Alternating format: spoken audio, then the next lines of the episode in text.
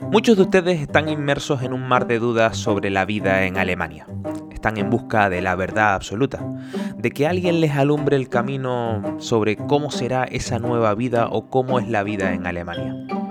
A buen árbol se fueron a arrimar. Amigos, bienvenidos a un nuevo episodio del podcast La Gaveta de Leo. Hoy estoy muy contento porque es el primer episodio del podcast hablando directamente con ustedes. Bueno, si vieron la miniatura le puse un nombre que es como Tengo las respuestas. Esto de ironía, ¿vale? No tengo las respuestas a todos. Es el primer episodio del podcast, como dije, hablando con ustedes, respondiendo un poco sus dudas y oyendo sus comentarios. Eh, bueno, intentando dar mi punto de vista sobre las cuestiones de la vida en Alemania. Recordarte que tenemos un grupo de Telegram. Tienes el enlace para unirte al grupo en la descripción del vídeo o en las notas del episodio. Un grupo que creé como para estar un poquito más conectados y donde podrás poner tus dudas o tus comentarios acerca de la vida en Alemania, entre otras cosas. Dudas como las que voy a intentar resolver, resolver hoy. Antes de empezar a dar mi opinión en los temas que me han comentado, quiero explicar una cosa. ¿Vale? Y quiero que esto quede claro. Todas las respuestas que voy a dar van a ser un poco basadas en mi experiencia y con las lagunas de información que tengo en esta cabecita. Que no se entienda, por favor, que soy el que más sé en temas de Alemania, ¿vale? Que no lo soy ni tampoco quiero serlo. Pero simplemente te voy a hablar un poco como desde mi experiencia. La siguiente cosa que quiero comentarle es que las preguntas muy específicas, chicos, eh, no las hagan, ¿vale? Preguntas del tipo, oye Leo, ¿tú sabes cómo es la vida de un ingeniero de informático? ¿Cuánto cobra? ¿Cómo son los contratos? No quiero que vaya por ahí ese tipo de preguntas porque no las sé y tampoco es que tenga la motivación para buscarlas, ¿vale? Mi idea con esta sección de las respuestas, tengo las respuestas, es un poco, sobre todo si tienen dudas en cuanto a temas más culturales o del día a día y creen que quizás mi experiencia les pueda servir o bueno, tener otro punto de vista. Es por eso que las preguntas que irán a continuación irán en esa dirección. Eso rimó, ¿no? Las preguntas a continuación irán en esa dirección. Así que sin más, empecemos con las preguntas. A ver si tengo las respuestas. La amiga Tere comenta por Instagram. Hola Leo, soy terapeuta ocupacional y en enero empiezo a trabajar en Alemania. en enero. Lo que más incertidumbre me crea ahora mismo es el tema de la ropa. No sé qué ropa tengo que llevar para el frío. Yo vivo en Almería y aquí la temperatura más baja son 15 grados. Ay, señor. Bueno, la verdad que para responder a esta pregunta le tuve que pedir consulta a iDiary. Y entre los dos sacamos las diversas conclusiones creo que lo más importante o una de las cosas importantes eh, de ropa para el frío aquí en Alemania te diría que es un chaquetón grande y bajo, ¿vale? Ahora, los que viven aquí en Alemania lo sabrán, empieza la temporada de los chaquetones negros a nivel de rodilla. es increíble porque vas por la calle y solo ves chaquetones negros a mitad de rodilla. Y creo que esa es una prenda de ropa bastante importante. Lo segundo que hemos comentado es que es importante también, o yo considero importantes, zapatos de suela alta, que te separen un poquito del suelo. Por ejemplo, yo tengo unas botas Dr. Martens que son súper buenas para el invierno porque son antideslizantes, son altas y son waterproof. Waterproof. es decir, que no se te moja pie, que es importante. Otro accesorio que también consideramos importante son guantes y gorro. Sobre todo en temporada de invierno, chicos, no falla. Yo cuando estaba en Tenerife pensaba que el gorro era para hacerse el chulo. Bueno, claro, un gorro en Tenerife, que no es un gorro en Tenerife. Pero sí es verdad que llegados a Alemania es muy importante y le das mucho uso al tema del gorro y los guantes, ya que diría que son las zonas más sensibles al frío. Y aquí, amigos, les voy a contar una anécdota muy personal que me pasó, que la verdad que cada vez que la cuento me da una vergüenza. A ver, a mí también me surgió esta duda cuando estaba en Tenerife, antes de venir a Alemania. Pero claro, yo soy un poquito brutito. Ay, qué mal, qué mal, qué mal. ¿Y qué fue lo que hice yo? Yo dije, yo, pensaba que me iba al Polo Norte, ¿sabes? En plan, yo me traje corros, guantes, eh, em, térmica, de todo. Pero hiper mega preparado para el frío. Yo creo que los que me vieron salir de Tenerife pensaban que yo iba para Siberia o algo así. Pues el tema llegó a tanto que ¿saben lo que hice yo? Yo, dos días antes de volar a Alemania, voy a Decathlon y me compro unas bolsitas, estas que las tiras contra el suelo y se calientan, que son para cuando vas en la montaña o cuando vas a, no sé, cuando vas a pasar la noche en cualquier lado que hace mucho frío, pues te llevas esas bolsitas que son como calentadoras. Pues yo compré como cinco bolsas así porque pensaba que iba a ser un frío congelante. Digo, voy a meterme tres bolsas en los bolsillos del chaquetón para si hace un frío increíble, pues yo por lo menos que, no me muera.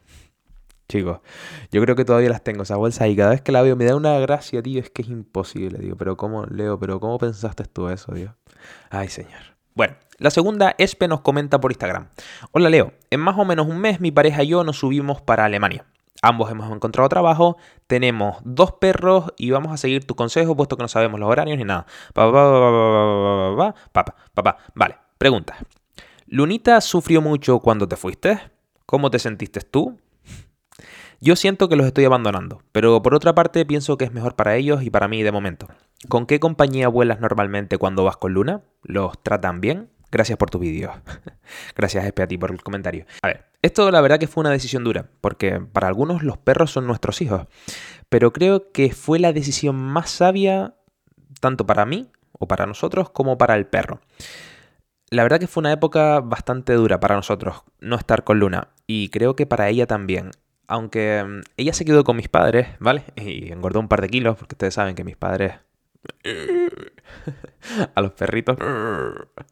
Fiquito para el perro, fiquito para el perro. Y aunque con mis padres estuvo bastante bien, obviamente no es lo mismo. Al final, viéndolo ahora, fue la mejor decisión que pudimos haber tomado. Pero sí es verdad que nos costó bastante. Ustedes piensen que al principio todo es nuevo, todo es estrés, todo son papeles, todo son eh, citas, horarios. Y hacer todo eso y estar pendiente de un perro es bastante duro. La verdad que viéndolo ahora creo que fue la mejor decisión que tomamos. Fue dura, pero fue necesaria. Para preguntas más específicas, ¿con qué compañía volamos? Nosotros volamos siempre desde Stuttgart a Tenerife con Luni con TuiFly. La verdad que las últimas veces que hemos volado a Tenerife o que hemos volado a otros países, la hemos dejado en Alemania ya que al final piensen que es un montón de ajetreo para el perro. Eh, a Canarias son cuatro horas de vuelo y Luni, por ejemplo, no puede ir con nosotros en cabina, sino tiene que ir en un transportín en bodega. Entonces ella se estresa un poquito y por eso estas últimas veces hemos decidido dejarla aquí en Alemania con unos amigos. Pero sí, emigrar a Alemania con perros es un poco más difícil, ya que ustedes piensen que en muchos sitios no te dejan alquilar piso con perro. Y si ya la situación de encontrar piso es difícil, meterle el filtro de con mascotas o house theater loud, como se suele llamar, ah, se hace complicado, se hace complicada la cosa. Pero bueno, se consigue. Nosotros lo conseguimos, ustedes también lo pueden conseguir. Ánimo. Con la siguiente pregunta ya pasamos a el grupo de Telegram, ¿vale? Y paso a comentar la primera que nos dice Luis por aquí.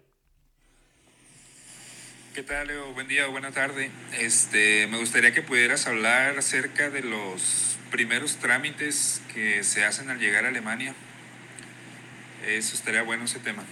Antes que nada, agradecer a Luis, ya que fue el primero en mandar su pregunta o su comentario por audio. Es algo que la verdad que me hace bastante ilusión y me gustaría hacerlo más en el futuro. Pero bueno, si ustedes quieren, que aquí tampoco estamos para obligar a nadie.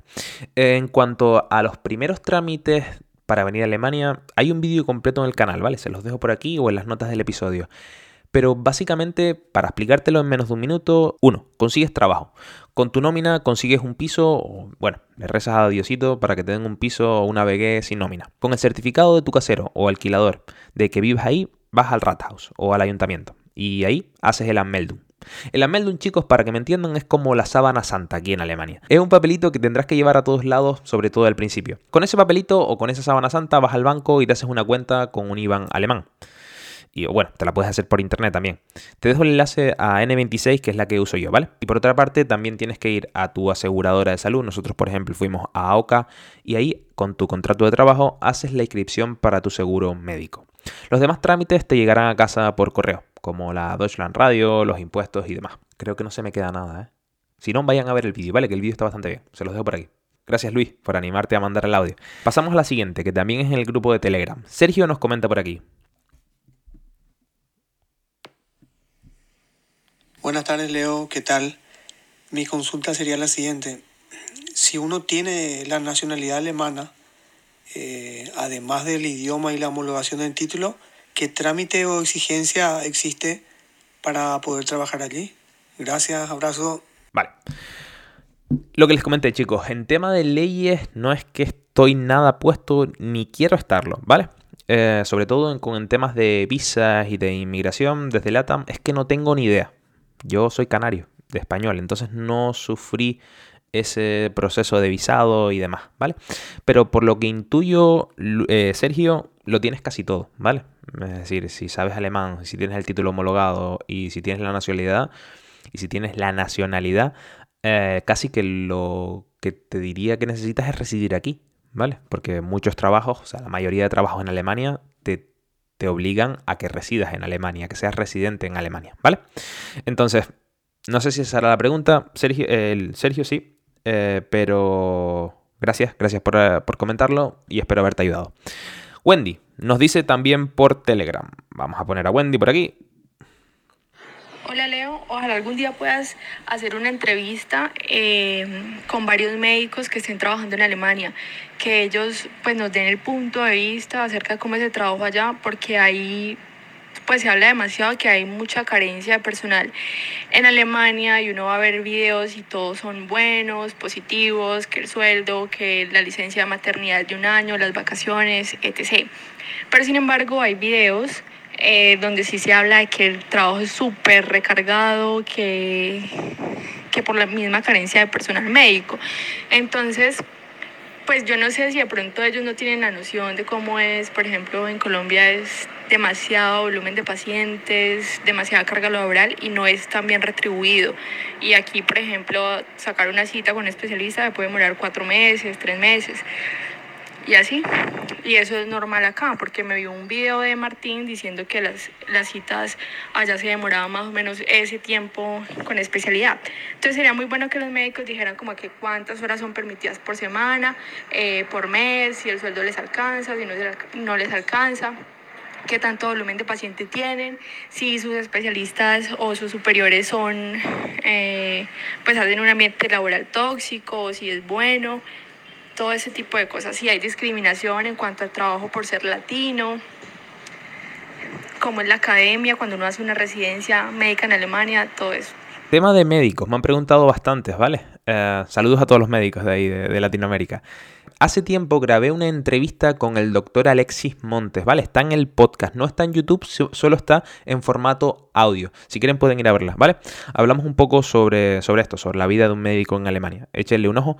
Y, y la verdad es que no tengo ni idea. Hay una creadora que sigo de contenido que se llama Alemán con Marianas y creo que está bastante metida, bueno, ella es doctora y creo que tiene incluso alguna especie de emprendimiento con el tema de médicos para Alemania y demás. O sea, que vayan a echarle un vistazo y, bueno, si les interesa podemos hacer una charla hablando con un médico. Ya tienen una, pero, pero podemos hacer una más quizás en directo para que ustedes respondan sus dudas, ¿vale? Por otra parte, algo que me gusta bastante es que en el grupo de Telegram se están eh, creando la comunidad y cada uno está respondiendo, ¿vale? Es decir, cada uno también da su opinión. Y em, Luis le responde a Wendy. Parece un chiste esto. Luis le responde a Wendy, que me hizo bastante, que me pareció también bastante interesante. Yo creo que también este sería un punto del que estaría bien tratar, ya que pues yo hablo desde el punto de vista de enfermería, porque hay muchas agencias alemanas que están contratando personal de enfermería, como lo es también personal médico y otras carreras, ¿no? Pero en este caso sí me gustaría saber igual que, que Wendy, cuáles son las, pues los factores, ¿no? O sea, más importantes a llevar al momento de querer ir a, a laborar a Alemania yo te hablo desde México y, y sí, sí me gustaría saber. Porque, pues sí, te la pintas muy bonito y la verdad sí, pues hay que ser realistas, ¿no? O sea, cuánto es lo que se gana realmente, cuánto salario este, neto te queda ya, ¿verdad? Rebajando los impuestos porque pues también he visto muchos videos donde hablan de que váyanse para allá y la verdad yo sí estoy muy animado, pero sí de repente sí, híjole, y si sale igual que aquí en México, porque pues al igual que la compañera, como dice, pues es mucha la carga laboral y poco la retribución monetaria que, que existe, entonces pues sí sería bueno que nos hicieras el favor, ¿verdad? de tu tomaras de tu tiempo ahí, que nos investigaras un poquito cómo está el asunto, que, cuáles son los pros y los contras en cuanto a, al personal de, pues de salud se refiere, ¿verdad? Vale. Eh, gracias Luis también por el comentario. Vale, con respecto a enfermería, mi amigo Totonch, también creador de contenido en YouTube, les dejo el enlace también en la descripción del vídeo o en las notas del episodio, hizo un vídeo hablando sobre enfermería. Así que vayan a echarle un vistazo porque fue como una especie de entrevista hablando con una compañera que lleva 10 años en Alemania y que también es enfermera y quizás por ahí les pueda ayudar.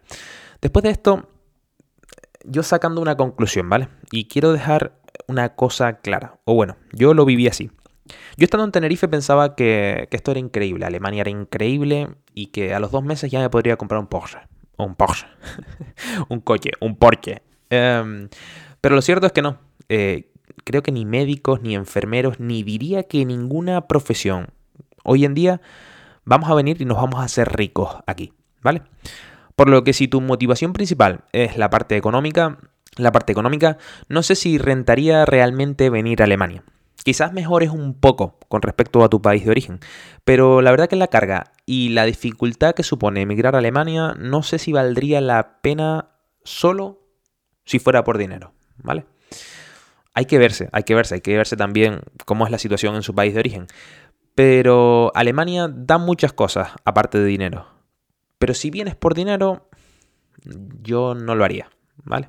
No te vengas por dinero, vente por, por todo lo que supone vivir en Alemania, ¿vale? A todo esto, Joseph también comenta en el grupo de Telegram, no es oro todo lo que reluce. Y es verdad, amigos.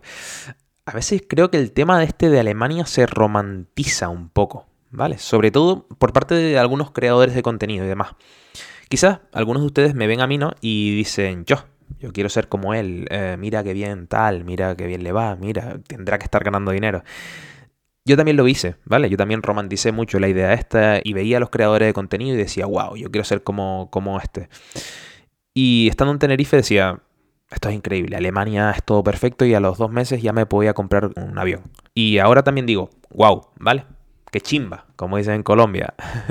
Pero ha sido duro. Y no diría que se ha visto recompensado económicamente todo el sufrimiento, todo el proceso, ¿vale? No sé. Siguiente preguntita que me dejaron por Instagram. Joseph y Warley comentan. Leo. La leo. ¿Se pueden comprar autos pagándolos a plazos? Amiguitos, se puede financiar.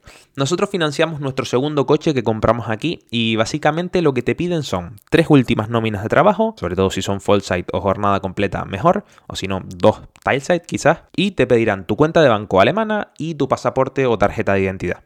Échale un vistazo a los intereses, amigos, ¿vale? Que a veces con esto de comprar a plazo, los intereses te la, te la, cuelan por ahí. Aunque aquí te miran raro, diría que te miran raro, por lo menos en el sur de Alemania, si compras un coche a plazo. A ver, no raro, sino que si vas con el efectivo puedes regatear. Y bueno, ustedes saben cómo son este tema de la... Sobre todo si lo compras de segunda mano, cómo son este tema de las empresas de coches de segunda mano. Que hay mucho dinero negro, mucho jugueteo, mucho pa' allí para acá, mucho... Te cambio el aceite pero no te la cambio. Y son unos liantes. Pero sí, todos los alemanes comentan esto. Sobre todo los de aquí, los Schwäbisch. Land. siempre dice lo mismo. Leo, si vas a comprar un coche, siempre en efectivo. Y tú te ves a la gente que va a comprar un coche y se lleva sus 10.000 euros, sus 20.000 euros, sus 15.000 euros en efectivo. Los alemanes, niños, los alemanes. Ay, Dios mío. Vale, seguimos con una batería de 5 preguntas con respuesta rápida. La primera pregunta, médico venezolano, quiero irme a Alemania. ¿Alguna recomendación? A muerte. Estudiar alemán. y sobre todo te recomendaría que busques cursos de alemán para médicos que esos son bastante buenos y bastante importantes. La segunda, ¿qué tal homologar las profesiones en Alemania? Mal, mal, mal. La verdad que es una caca. Son muchos papeles, mucho dinero, mucho tiempo y en algunos casos tener que cursar estudios que ya has hecho. Yo por lo menos no tuve que volver a cursar las materias, pero sé de mucha gente sobre todo que vienen de Latinoamérica y tienen que, para homologar el título aquí, tienen que hacer otra vez esas asignaturas. Y es un pastel. Es un pastel porque imagínate que llevas 15 años trabajando tener que volver otra vez a cursar anatomía, biomecánica. A ver, repasas, pero es un poco pastel solo por el papelito. Tercera pregunta, ¿se habla inglés como segundo idioma en toda Alemania? En mi experiencia, sí. No he visto ningún país que tengan tanto nivel del inglés como aquí. Bueno, Inglaterra, pero me refiero que no sea su lengua materna. Licencia de conducir, ¿difícil o fácil de conseguir? A ver, la verdad que no tengo ni idea, pero creo que todo va a depender de cuál sea o cómo sea tu nivel de alemán. Y eso sí, lo que me han comentado alguien que ha hecho licencia de conducir aquí, los exámenes y demás, es que es un poco caro. Todo lo que supone la escuela de conducción y demás. Pero bueno, Alemania. Y por último, Teresa comenta, Leo, ¿se pueden comprar muebles baratos y dónde? Sí, nosotros tenemos experiencia, por ejemplo, en eBay Kleinanzeigen. Es una página web donde se encuentran baratos, muy buenos muebles, ya que la gente aquí en Alemania remuebla su casa, reamuebla, remuebla, reamuebla su casa y, los vende súper baratos o incluso te los regalan. Lo típico que te ponen su Verschenken, pero bueno, tienes que ir a buscarlo a su casa. Entonces, sí, muebles baratos y de buena calidad. Y para acabar, la última pregunta nos dicen, Leo, ¿ya estás acostumbrado 100% y cómodo en Alemania? La verdad que es una buena pregunta. Pero esta te la comento en el próximo episodio. Así que amigos, muchas gracias a todos por sus preguntas y sus comentarios. No se olviden de unirse al canal de Telegram que está en la descripción y dejen si quieren sus dudas, comentarios o mensajes para el siguiente episodio. A ser posible en nota de audio, que me gusta oír sus voces y realmente ver que son personas, que muchas veces cuando hablamos delante de una cámara como que nos olvidamos de que hay gente oyéndonos y, simplemente leemos comentarios y como que se hace un poco frío, ¿vale? No me gusta. Pero bueno, sin presión. Espero que les haya gustado este episodio de La Gaveta de Leo. Si quieren ver cómo fue mi terrible experiencia con los gimnasios en Alemania, vayan a ver este videito. Un saludo amigos, sean felices.